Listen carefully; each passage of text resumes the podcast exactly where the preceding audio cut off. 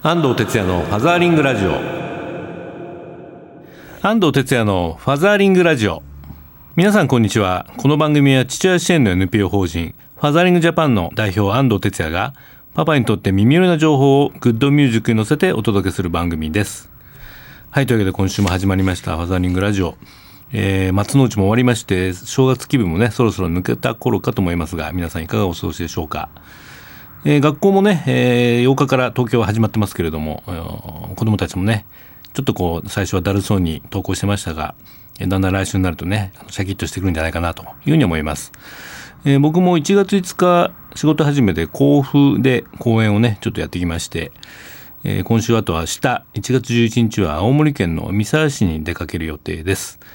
またね、えー、始まりましたこう全国ツアーですけれども、えー、新たな気分でね、乗り切って頑張っていきたいというふうに思っています。ファザーリングラジオではツイッターも受付中です。ご利用の方はハッシュタグ、シャープ84に FM をつけてつぶやいてください。ファザーリングラジオ、今週もよろしくです。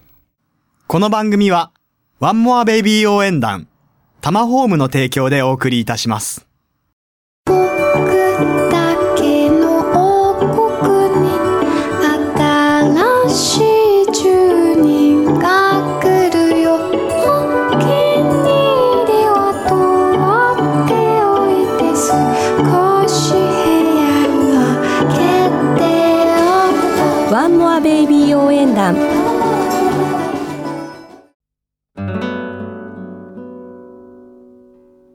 ファザーリングラジオ FM 西東京からお届けしています。このコーナーで子育てに関するニュースなどパパたちに必要な最新トピックスを紹介しています。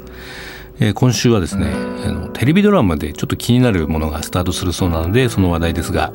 えー、1月14日から、えー、水曜日、ね、夜10時から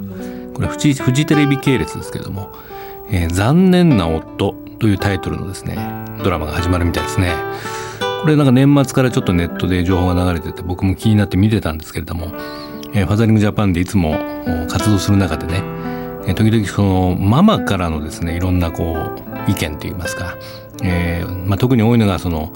まあ、夫はイクメンのつもりなんだけれども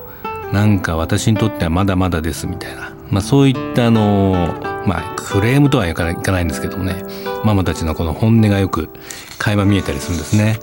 まあ、そういうニーズに対してですね、まあ、まさにこう、まあ、のドンピシャのドラマだななんていうふうにね思っています。あのホームページにもねもういろんな情報が載ってるんですけれども、え、っとあらすじとしてはですねこんな感じですね。妻との対立を乗り越え最高のパパに成長することができるか、まあ、キャッチーなフレーズがあるんですけどもえー、どういう内容かというと子供が生まれる前は円満だった夫婦関係が出産を機にギスギスした雰囲気に変化してしまう産後危機問題は今や社会現象になっており最悪の場合は離婚に発展することもあるその原因の一つは出産後のデリケートな時期に配慮のない発言をするなど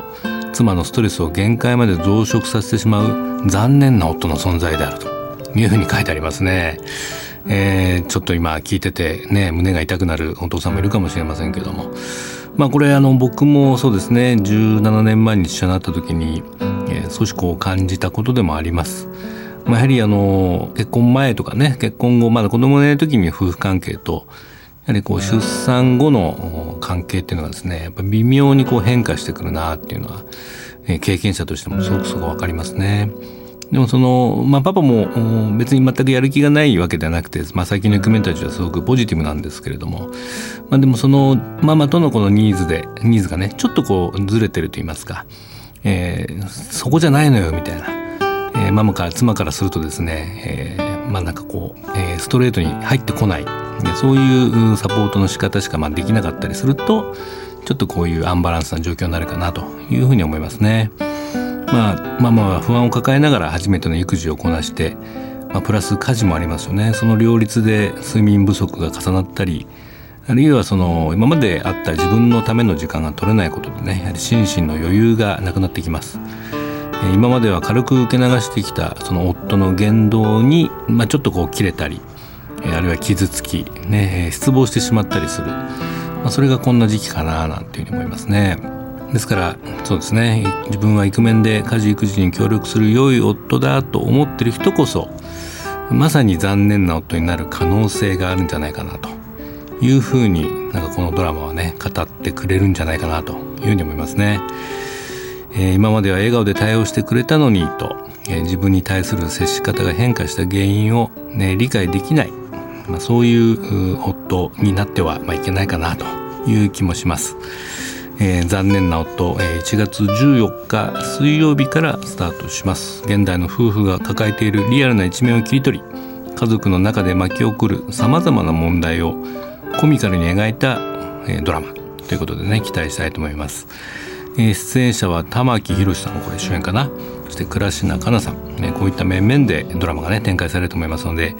まあ、もしね早く帰って見る時間がありましたらぜひチェックしてみてください。というわけで今日のインフォメーションは新ドラマ「残念な夫」についてでした。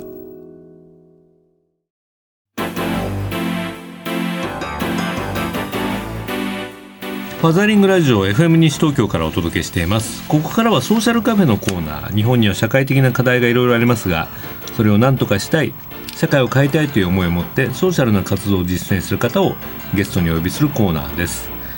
え今日のゲストは、えー、マタハラネット代表の小坂部さやかさんです。坂部さんこんにちは。こんにちは。よろしくお願いいたします。田無は初めてだそう。はい今日初めてあよかったです、ね、おりました。はい。えー、マタハラという言葉がね2014年の、まあ、流行語にも確かなってたと思うんですそうですね。トップ10に入りましたね。そうですね。マタハラとはマタニティハラスメントの略で、はい、働く女性が妊娠出産をきっかけに職場で精神的肉体的な嫌がらせを受けたり妊娠出産を理由理由とした解雇や雇い止めで不利益を被ったりするなどの不当な扱いを意味する言葉ですということになってますけれども、はい、はい、なんであの坂部さんはこの「またはらネット」去年の夏からですよね。はい。去年の7月に立ち上げました。そうですね。はい、はいえー、またなぜこういうものをやろうと思ったんですか、えーと、私自身が、まあ、マタハラの当事者被害者なんですけども、うん、自分がマタハラを受けている時にここれは何なんだろうってこのハラスメント行為は何なんだろうということでマタハラだっていうことが認識できなかったんですね。普通の会社にお勤めだったんですよね。はい、はい、普通の会社であの雑誌の編集を担当してました。うんで、えーとまあ、妊娠をきっかけに退職勧告退職を迫られることになるんですけどもあのまずネットで調べたんですね、うん、今自分が受けているものはどういう行為なんだろうって、うん、また払って何ってで調べたんですけどもなかなかその実態が出てこなかったのと、はい、あとはその被害女性が取った解決策っていうのが見えてこなかったので。うん、それであの弁護士先生を通じて他の被害女性に会わせてもらいました。あなるほどただ他の女性たちもやはりこういう情報の発信って必要だよねっていうことで、はい。うん、また原ネットの立ち上げにつながりました。そうですか、えっと、ブログの方なんかにもねその立ち上げの頃の記事が載ってるんですけども、はい、本当に大阪さん大変な思いをされてね。そうですね。ね辛かったと思います、ね、そうですねこんなことやる会社が本当にあるんだなって僕なんか読んでてびっくりしちゃったんですけれども。あのできてる会社とできてない会社の差がすごい激しいんじゃないかなと思います。なるほどね。安藤さんがあの企業研修に行くイクメンとかね、うん、ボスを話すような企業はやはりもうワークライフバランスに目を向けてる会社で、うん、でもそうじゃない会社は自分たちがしてることが不法行為だっていうことさえ分かっていないという。うん、なるほどね。今このマタハラネットはまあ、何名ぐらいの方がこう？はい、えっと、また原ネットに連絡をいただいている方は100人以上になるかと思います。はい、全国各地から連絡、応援のメッセージなんかいただいてます。でその中で被害女性は70人以上になります。うん、そっか、寄せられた被害のなんかケースってどんなのあるんですか？そうですね、えっと、一つのケースですと、あの自分が勤務している会社では今まで一人も産休育休取ったことがないんですと。で、みんな誰もがね、あの妊娠をきっかけに辞めさせられてしまうと。で、社長がね、あの女は妊娠したら錆びたナイフで使い物にならないっていうふうに豪語しているなんておっしゃってました。でまだやはりあるんですよね、産休育休を取らせないっていう会社が。でこういう会社はやはり働き方の違いってものを受け止められないんだなっていうふうに思ってます。なるほど。まあ、いろんな声がね坂部さんのとこ届くと思うんですけれども、はい、そのマタハラのなんかこうパターンっていうか、はい、類型みたいなのあるんですかこれ？はい、えーと、はい、マタハラネット独自に作った4つのマタハラ類型というものがありまして、うん。はい、えーと、4つの中で大まかには、えーと、2つに大きく分けられるんですけども、はい、その個人型のハラスメントと組織型と。うん個人のなんかこうパーソナリティがそれを言っちゃう場合もあるし、はい、組織全体でやってるやってしまう場合がありますね。はい、個人型とどういうのはい、えっ、ー、と一つはですね、まあ昭和の価値観押し付け型っていうふうに呼んでるんですけれども、あのいわゆる年度総管理職っていう呼ばれ方をするかと思うんですが、うんはい、あの子供のことをね一番に考えたら仕事なんてやめるべきだろうとか、うん、あとは旦那さんの収入があるんだからやめてっていいでしょうとか、うん、あのこの場合は本人が良かれと思って女性に言ってるんですよね。うん、昭和のお父さんのね、そうなんですよね。ねね。はい。で、僕らはそういうお父さんのこと OS が古いっていつも言うんですけどね。呼ばれてますよね、はい、OS の入れ替えが必要な。そうですね。今の時代に合ったねマネジメントが必要なんですけど、ね、そうですね。えっと次はですねあの周りからのいじめ方っていう形で、本来あの休んだりする女性のカバーをすることによる周りの人たちがいると思うんですけども、はい、そのカバーによるしわ寄せが、はい、あの本来だったら会社や上司に対して鬱憤が向かわなければいけないのに、妊婦さん労働者に向いてしまうと休めていいよねと。であなたが休むことでこっちにしわ寄せが来るんだけど、はいはい、迷惑なんだけどと。ねまあ、育休中のねあの育休明けのママもよく時短とかで言われてますけどもね。まあ、あんまり悪意はないんだろうけどそうですね、ね、それを同僚同士でこうやっちゃうのってね。そうですね。労働者同士で潰し合ってしまうような形で、この場合女性としては一体どうやって解決していいかわからない、はい、まあ、職場の空気みたいなものですので、なかなか解決がしにくいのがやいじめ型になりますね。なるほどね。あと組織型ハラスメント。はい。えっ、ー、とですねまたハラはあの一個人セクハラやパワハラのように一個人になることよりは往々にしてその人事や会社からやられてしまうケースがある、になつながることになってしまうんですね。それがまさ組織型って呼んでるんですけどももともとはやはり長時間労働する人を良しとしていて、はい、長時間労働できない妊婦になった女性たちをその長時間労働を強いる方パワハラの方に向くか、追い出す方排除する方に向くかっていうことでパワハラ型と追い出し型っていうふうに呼んでます。なるほど。組織型にはそのパワハラパターンと追い出しパターンがあるという、ね、そうですね。産休でうん、産休育休明けだとあのまだ保育園にねお迎えに行かなきゃいけないので、はい、早い時間に夕方上がることになると思うんですけども、うん、そういう時短勤務をもう許さないと。これ法律で認められてますからね制度としてね、ね、明らかにこうコンプライアンスなんて言ってる場合じゃないでしょうと思うんですけどね、はい、まあでもこういうことがままだまだ横行しているというね今そうですね。やはり法律の認知がまだまだ低いかなと、うんね、あとマタハラの問題はその法律はあるんですけども、うん、それを守らなかった場合の罰則が何もないんですよね、はいはい、会社側へのペナルティっていうものが、うん、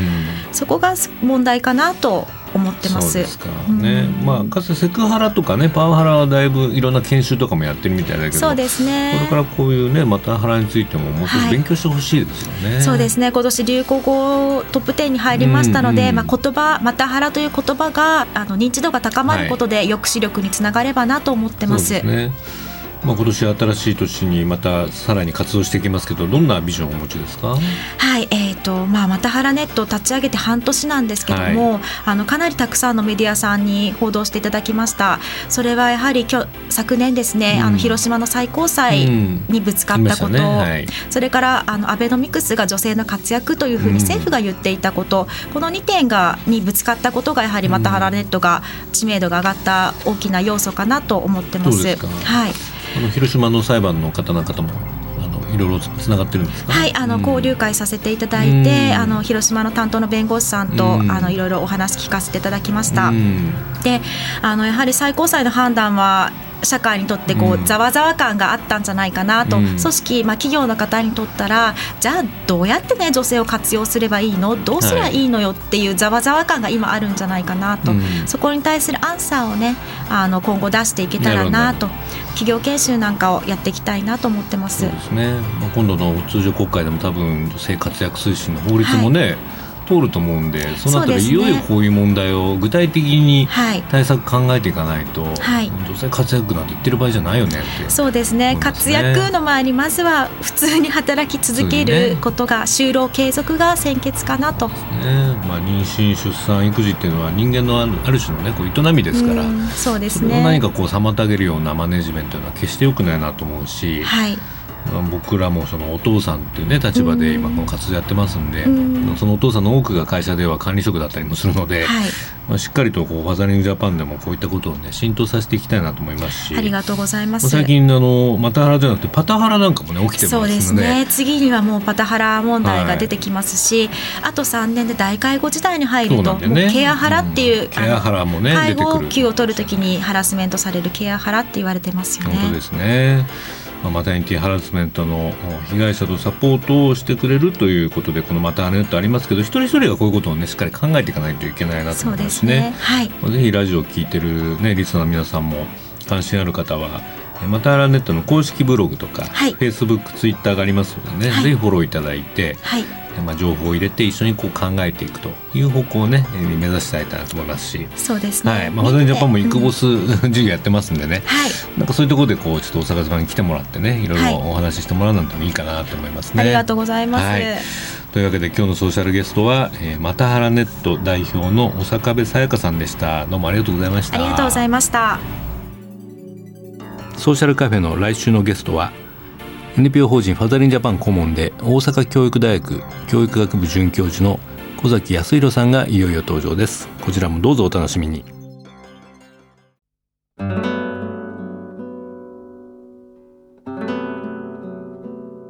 絵本コーナーパパ読んでです。このコーナーで週末パパが読みたいおすすめの絵本を一冊ご紹介しています。今週の一冊はこれですね。いつも遅刻の男の子ジョン・パトリック・ノーマン・マクヘネシーという、ね、長いタイトルですけどね。ちょっと読んでみましょうか。ジョン・パトリック・ノーマン・マクヘネシーお勉強しにテクテク出かける。その途中一匹のワニがマンホールから現れてノーマンのカバンに噛みついて離さない。ジョン・パトリック・ノーマン・マクヘネシー引っ張りに引っ張るがそれでもワニにはワニは離さない。手袋を片っぽ投げつけるとワニは食いつきやっとカバンを離してくれる。ジョン・パトリック・ノーマン・マクヘネシーお勉強しに道を急ぐ。けれどワニのせいで遅くなった。ジョン・パトリック・ノーマン・マクヘネシー遅刻だね。おまけに手袋片っぽどうしたんだ？先生僕が遅刻したのは途中でマンホールからワニが現れ僕のカバンに噛みついて手袋片っぽ投げつけなければ話してくれなかったからです。手袋をワニが食べてしまいました。この辺りでは下水にワニなど住んでおらん居残りしてもうワニの嘘はつきません。手袋もなくしませんと。300回書くこと。はいこんな感じでですね。学校に出かけるジョンの行く道をこう阻むいろんな、えー、動物が出てきたりするのがこの絵本のストーリーなんですけれども。まあでもこれ最後にですね、えー、ちょっと大どんでん返しが待ってまして結構シュールで笑えるね絵本です。僕もね大好きです。えー、本並にもねこんなレビューが来てました、えー、ムースさん、えー、男の子8歳女の子3歳のママからです。面白くて変わったことに興味を持ち始めた息子のここ数年のお気に入りがこの絵本。こんなことってある？と言いながら結末で大笑いします。どんな見方をするかは読者次第いろいろな味わい方ができるので希少価値のある作品だと思います。というですね。確かにそうですね。ちょっとこう大人になったあのね、お子さんなんかに読むとねで面白いんじゃないかなと思いますね。えー、田中パパこれはパパゼオンプロジェクトのメンバーですけどもね彼もナンセンス絵本だけど読むたびにいろんな解釈が生まれるということは何歳児とでも楽しめるとにかくインパクトが強烈なんていうねコメントも寄せています。はい、ぜひねあのお父さんあの、ね、子供さんと読んでみてください。えー、今日の絵本はいつも遅刻の男の子ジョン・パトリック・ノーマン・マクヘネシージョン・バーニンガンの作絵谷川俊太郎役茜書房から発売になっています。Facebook ページにも絵本ナビのリンクを貼っておきます、えどうぞ中身をご覧になってみてください。今週のパパ読んででした。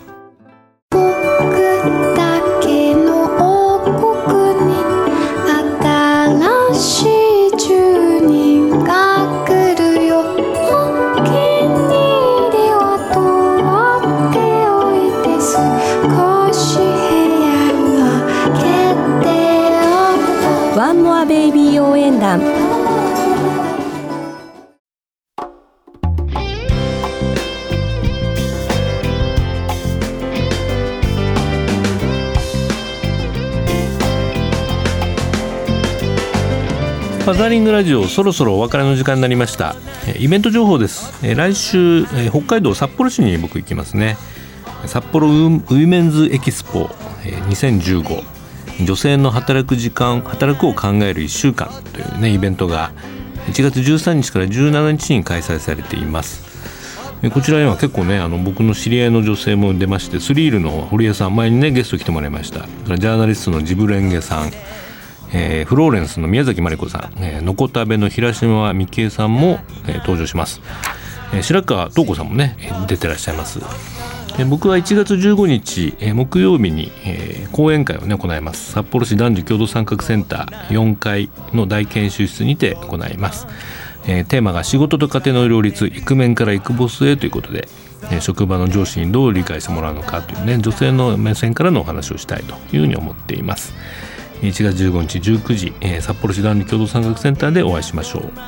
FM 西東京のホームページからリクエストメッセージのバナーをクリックしてメッセージやリクエストを送信ください。E メールをご利用の方はメールアドレス egao 笑顔数字で842アットマークウエストハイフン東京 .co.jp です。番組の Facebook ページもぜひご覧になってみてください。ファザーリングラジオそれではまた来週お相手は安藤哲也でした。 Keep on fathering。バイバイ。この番組はワンモアベイビー応援団タマホームの提供でお送りいたしました。お父さん